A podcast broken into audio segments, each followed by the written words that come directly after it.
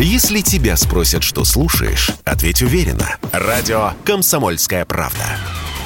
Ведь Радио КП – это эксклюзивы, о которых будет говорить вся страна. Политика на Радио КП. Владимир Варсобин, «Комсомольская правда». Нахожусь в самой глубине Узбекистана, в провинции, чье название словно придумано для скороговорок. Каракалпакия.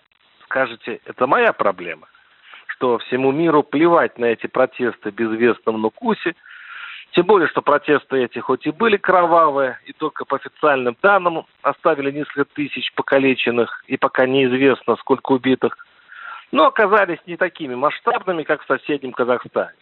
Еще пару-тройку дней безумия, и Каракопакию мировые СМИ нехотя бы заметили, ну а так нет.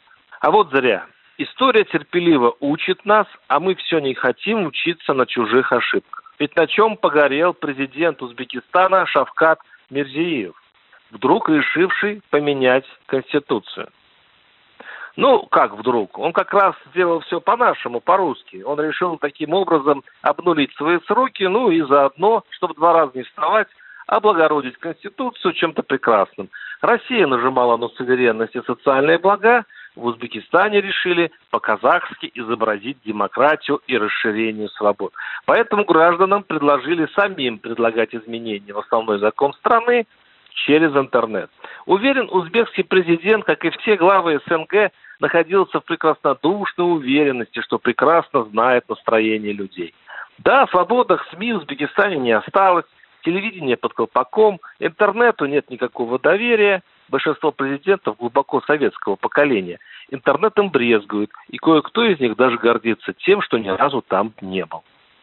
А зачем все это? СМИ, общественное мнение, вот к чему оно? Есть доклады управлений, министерств и ведомств, а еще спецслужб.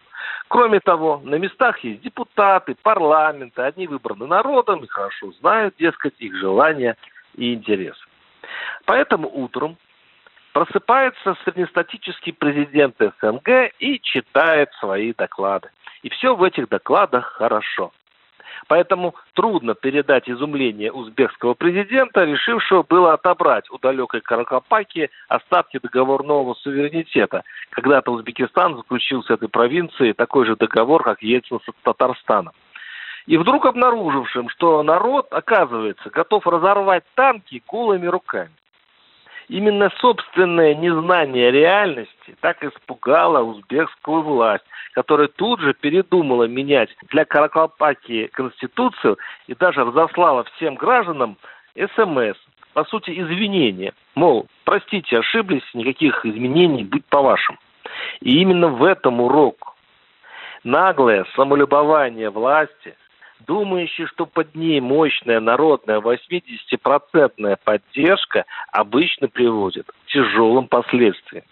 Потому что рапорты ведомств и реальность – вещи часто не просто разные, но при случае входящие в клинч.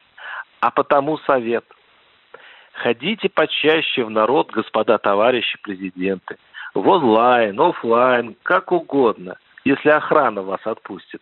Изучайте нас, обычных людей, тщательнее. Вам же лучше будет. Варсобин, Ютуб-канал, Телеграм-канал, подписывайтесь. Политика на Радио КП.